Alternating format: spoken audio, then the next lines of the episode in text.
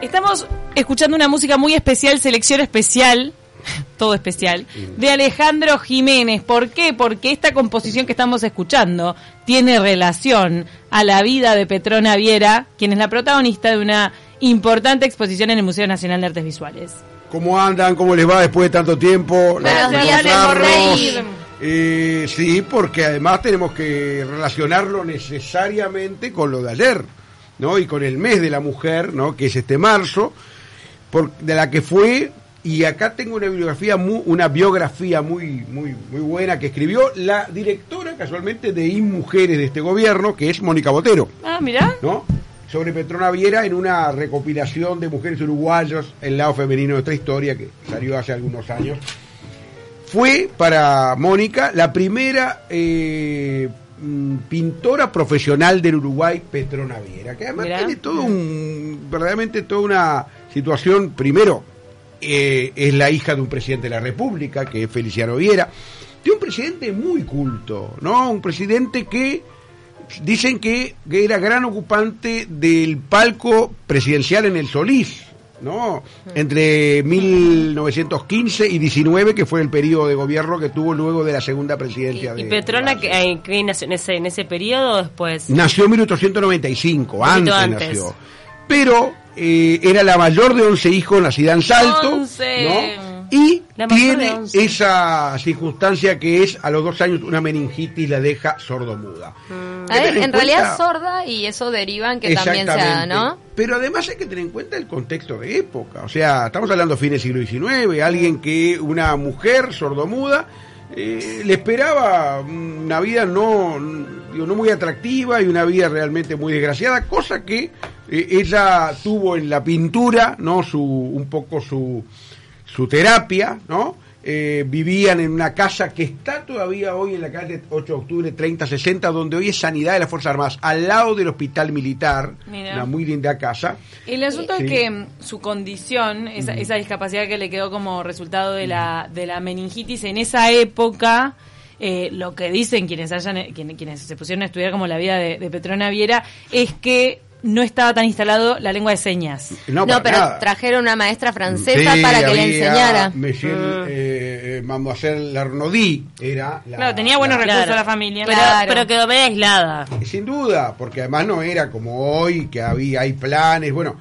Y a su vez los hermanos estudiaban piano, violín, o sea, estudiaban música. Obviamente que ella no, iba a- no lo iba a poder hacer. Bueno, y entonces, ¿qué es lo que, lo que, lo que hace esos, esos padres? Eh, Carmen Garino era su madre, muy de la cultura. Bueno, en la casa frecuentaba Pedro Figari, Pedro Beleanes Viale, eh, Laborde, que fue, después fue profesor, Guillermo Laborde, Laborde de, Petrona, y este músico que escuchamos ahora, Arturo Rubinstein, que en 1917 estuvo en el Solís junto con Václav Nijinsky, bailarín polaco también, haciendo un espectáculo, y allí es que, eh, o sea, estamos hablando de una familia de muy culta. La mudita, como le decían, ¿no? Claro, porque eh, estaba estereotipada o estaba un poco este, etiquetada. Eh, hace sus primeras muestras en 1915 con 20 años. Su padre había sido el fundador del Círculo de Bellas Artes en 1905. Uno se imagina algo sí. súper exótico, ¿no? Para esa época, Mm. que, que en una muestra de arte o en un encuentro de artistas apareciera ella. Ella y una mujer, y sordomuda. Ya había habido alguna mujer, recuerdo en el siglo XIX, Josefa Palacios, que hace un cuadro del, del desembarco de los 33 orientales, el anterior a Blanes. Luego también eh, eh, la presencia de Leoní Matisse, de origen francés, que dibuja o pinta Montevideo en el siglo XVIII, una, como una especie de vista aérea. O sea, había algu- algunos casos, pero no, evidentemente, como el de, como el de Petrona, como el que estamos viendo ahora, ¿no? Que digo, claro, el tema de, de ser exótica por ser mujer y de llegar en, en ese silencio total. Parece que ella era silencio, o sea, solamente hablaba a través de su pintura y las investigadoras, las curadoras de, mm, de esta muestra en el Museo Nacional de Artes Visuales, que ahora les vamos a María mencionar los nombres. Grau y Panela.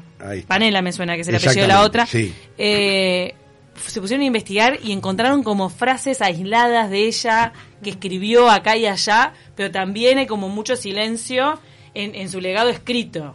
Entonces como que es muy difícil de reconstruir eh, la vida, el pensamiento de Petrona. Exactamente, y lo que es el planismo, ¿no? Como Corriente eh, plástica. corriente plástica, ¿no? En donde los colores es- son es lo más importante y en donde también hay otros contemporáneos como son Carmelo Barzado, José Cunio, el mismo Laborde va a, van a ser contemporáneos de, de, de- de Petrona también, ¿no?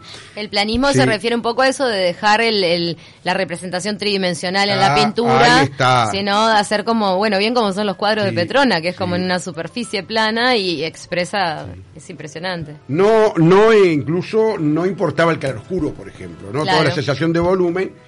Eh, este, y precisamente vamos a ver si para, no sé si ya tenemos el contacto telefónico por allí con el profesor Fabián Moreira, todavía no. Bueno, hablamos un poquito más entonces de que hay una tragedia, además de la de su enfermedad, que es la muerte del padre Feliciano Viera muy tempranamente, a los 55 años muere, en joven. 1927, y eso hace una catástrofe porque económicamente empiezan, entran en un periodo muy complicado, deben vender la casa, se van a otra que existe allí en muy pocas cuadras, allí en la, en la calle 8 de octubre, frente a la sede del Club Nacional de Fútbol, que hoy no es casual que desde 1994 esa casa sea Escuela de Discapacitados con el nombre de Petrona Viera precisamente. Es ¿no? para chiquín eh, discapacidad auditiva. Exactamente, exactamente. O sea que tenemos que, afortunadamente, este, ese lugar que fue su casa de la segunda época, ¿no? Luego del fallecimiento de, de- de- de Feliciano, es que tuviera precisamente en, en ese lugar, ¿no? Que hoy en día está allí y se puede ver.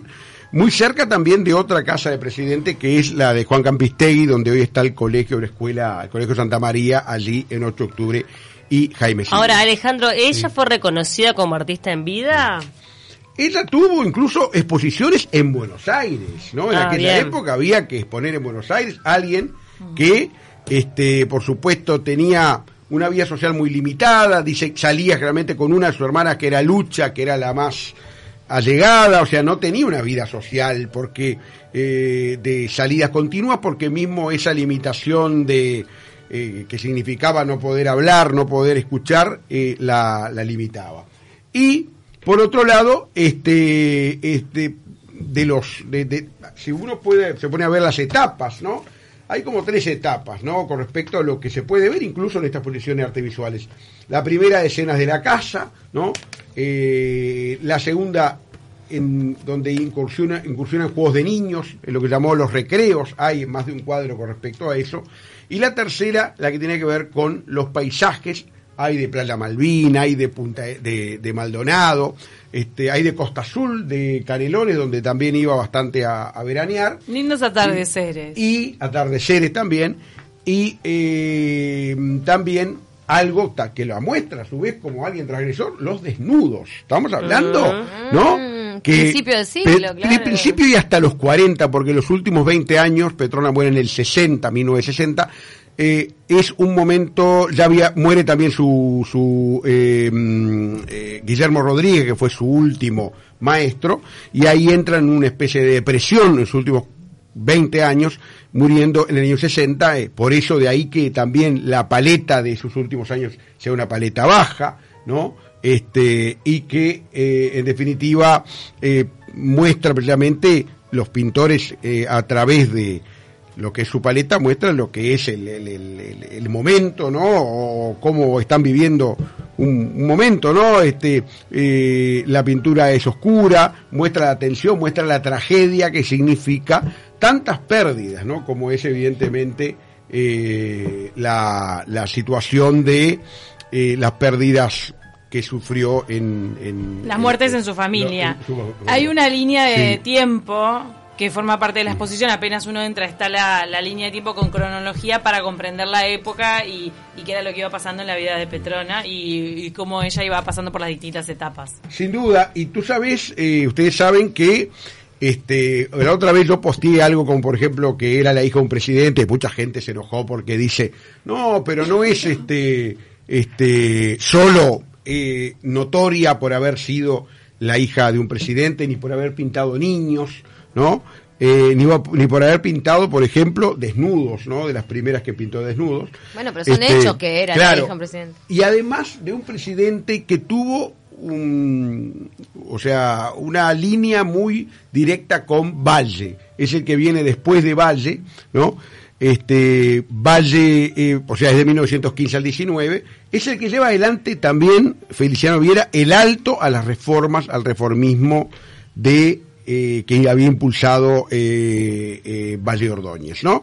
Y por eso es que es importante precisamente ese, el, periodo de, de, de, de Feliciano Viera, luego vamos a ver que eh, se separa de Valle, ¿no? Después de haber tenido cargos en el gobierno de Valle, y este, bueno, precisamente el- la muerte, ¿no? De temprana, inesperada de eh, Feliciano Viera en el año 27 con solo 55 años va a provocar precisamente una situación de, de crisis familiar. Este, eh, Mónica Botero habla, por ejemplo, de lo que significa, significaba ese lugar, que era un lugar de reunión social, eh, el- el de la casa, la casa señorial, allí al lado del hospital militar, ¿no? Nos, nos está llegando Sí, un mensaje. sí. Está bueno eso de ubicar los lugares que marcaron la vida y la obra de, de Petrona Viera. Están todos en la blanqueada. Están todos en la blanqueada. Eh, Petrona de la blanqueada. Sí, para hacer una- Debía ser de Nacional. un aporte futbolero. Qué interesante lo de Petrona nos manda Amalia. ¿Se pueden ver sus cuadros en Montevideo? Ahora te puedes dar la tal panzada, Amalia, porque está esta retrospectiva en el Museo Nacional de Artes Visuales y te pasamos los horarios. Es con entrada libre y gratuita. Es el museo de ahí del Parque Rodó, Mm. que queda atrás de las eh, canchas de tenis. Está buenísimo Muy cerquita del, sí. del Gusano Manzana. Está muy cerquita lindo. ahí. Martes a domingos, o sea, hoy no lo tenés abierto, pero mañana sí, de 13 a 20 horas. Y la entrada es libre, como decíamos. Y se puede, ahí puedes ver toda la retrospectiva que tiene más de 100 cuadros de Petrona, fácil. Y también en el piso de abajo hay, hay más obra nacional que está muy linda puesta y muy bien seleccionada. Sí. Y hoy es cotizada Sí. Petrona, o sea, si vos querés un Petrona en tu casa, ¿cuánto te sale? No, no- Aumentó. No, tengo esa Vos, información. Cami, tenés una idea. Pero- Mm, Hace algunos años, tal vez se podía conseguir un Petrona eh, a, a un precio tal vez más accesible. Hoy para mí es, es más para coleccionistas, porque esta retrospectiva valoriza la obra. Y en los últimos años se valorizó mucho más Petrona, como que estuvo más sobre la palestra. La gente empezó a hablar más de ella, empezó a valorizar más su obra, su aporte al arte nacional. En remates aparece muy poco, eso también vale la escasez en el tema del valor del cuadro, porque en remates aparece muy poquita pintura de Petrona, porque toda su obra, que fue muy prolífera, hay más de mil cuadros en, la, en el acervo del Museo Nacional de Artes Visuales, más de mil, ella pintó y pintó y pintó, pero la familia lo dona al Estado. Entonces el Estado es el dueño de, gra- de la mayor parte de la obra de Petrona Viera, hay muy poca en circulación en para los coleccionistas. O sea, privado. miles de dólares. Por eso, En miles de dólares. O sea, en colecciones privadas no hay como de otros pintores que hay en colecciones privadas, ¿no? Sí, Freire, Costigliolo, circula más. Tenemos al profesor Fabián Moreira, que es profesor de historia, colega, pero además eh, experto en historia del arte. Fabián, ¿cómo te va? Hola, ¿qué tal? Buen día, compañero. Estaba en plena, en medio de una clase, tal, le tuve que cortar un poquitito antes, pero bueno, este, ta, ya vi, vi que me insistieron un par de veces y que está. Eh, Los chiquilines y los atiendo. Vamos a, en pocos minutos, un poco a contarnos, cu- contarnos, eh, estuviste en la exposición eh, y ¿qué, qué impresión te llevaste de, de, de- ya obviamente que tenés analizada la obra de Petrona, ¿cómo, cómo, ¿cuál es tu opinión de, de- del armado y de lo que son las distintas etapas de su obra? Sí, eh, a mí me, me- realmente, este, más allá de, conocer parte de la obra de Petrona, que no, no, no toda la verdad, pero la, me, me sorprendió gratísimamente la, el armado, el curado de la, de la exposición.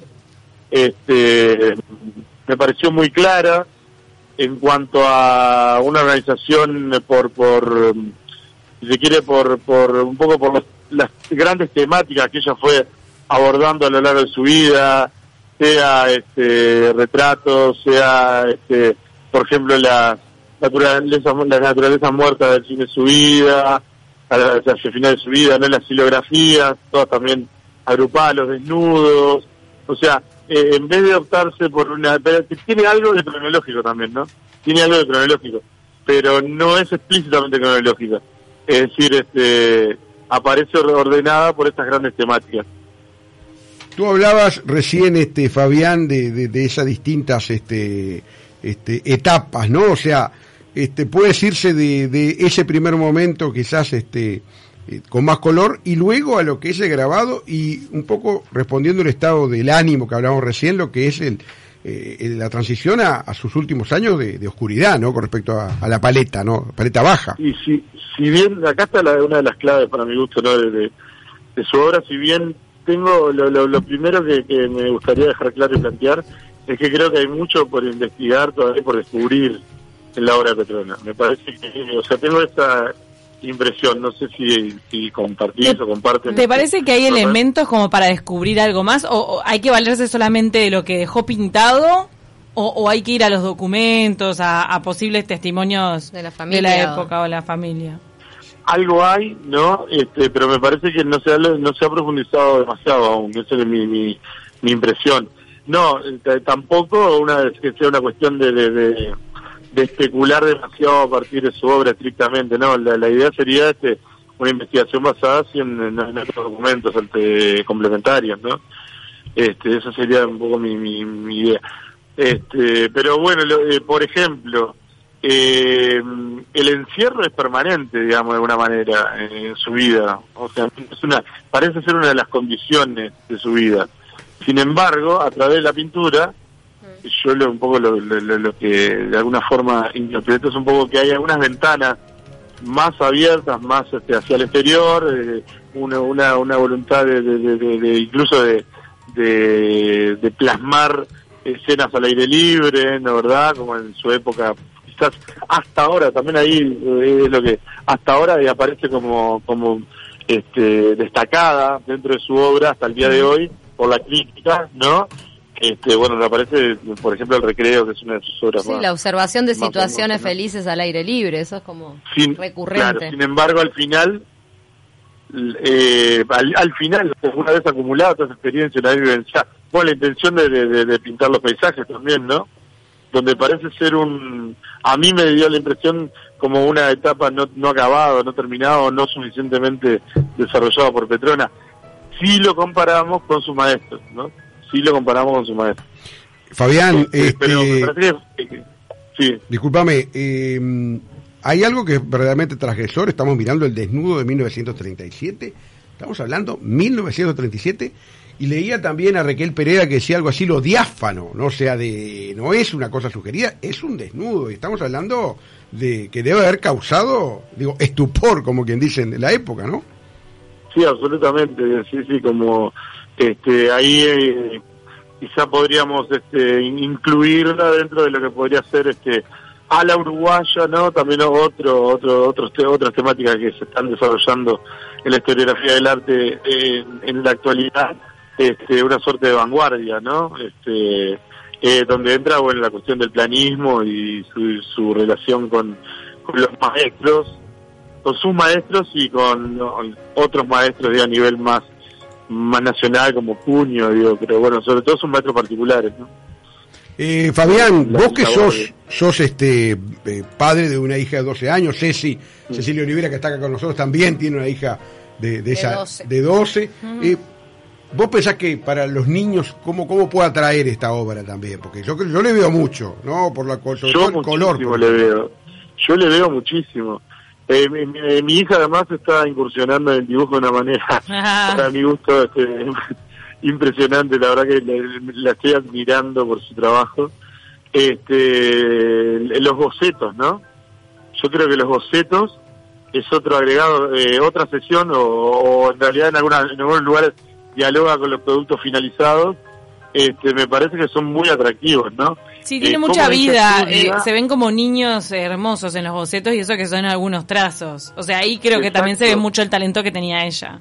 pero además de eso no sé si, si compartís este la, eh, algunas este eh, algunos detalles como las manos eh, las situaciones sugeridas en personajes de espalda que es una cosa que a mí me atrae muchísimo en la historia del arte en general pero o sea como la- eso de sugerir con pocos trazos o con pocos detalles este un, estado de ánimo no y yo creo que esa es, ella lo en, varios momentos de su vida, de su pintura, de su historia pictórica, digamos, lo, intentó eh, desarrollar, mejorar. Hay, hay una noción como de, de un trabajo, una dedicación full time a esto, ¿no? Sí, No sé ahí si- va, porque se pasaba Sí. pintando, ¿no? Es por eso que es también eh, tan numerosa la, la, la colección que tiene el Museo Nacional de Artes Visuales de las obras de ella. Fabián Moreira, eh, profesor de historia, colega y amigo, profesor de historia del arte. Muchas gracias, te dejamos que vuelvas a, a, A clase. a clase, Ay, ¿no? gracias, gracias por tomarte estos minutos. Y, No, y- por favor, un placer y- porque realmente, este, bueno, eh, de- antes de- del recor- iniciar el recorrido y después del recorrido, hubo momentos como mm, que me resultaron muy conmovedores, ¿no? Como el volver una vez más a, a la obra composición, que es la de mayor tamaño, la que se encuentra este, en, la, en la cabecera de- del recorrido. Este, y luego también cuando uno se acerca a la- las naturalezas muertas, este y, y sabe en qué condiciones fueron pintadas, ¿no? Eh, son momentos de que en el recorrido que son muy fuertes, para mi gusto bastante conmovedores y, y me parece está bueno, está bueno eh, experimentar ese recorrido, lo recomiendo fuertemente, ¿no? A nivel docente y para el didáctico para mis alumnos, pero para cualquier persona que, se sensibilice con el arte, eh, me parece que va, va a encontrarse con una linda, una grata sorpresa. muchas gracias Fabián, lo estamos viendo. Eh, y bueno, este, recomendamos entonces esa visita al Museo de Nacional de Artes Visuales. Hasta mayo está, así que hay tiempo. Muchas gracias, Fabián, y muchas gracias, como siempre, Sensei, por iluminarnos a propósito de los temas históricos que inciden en el presente. ¿Nos vamos?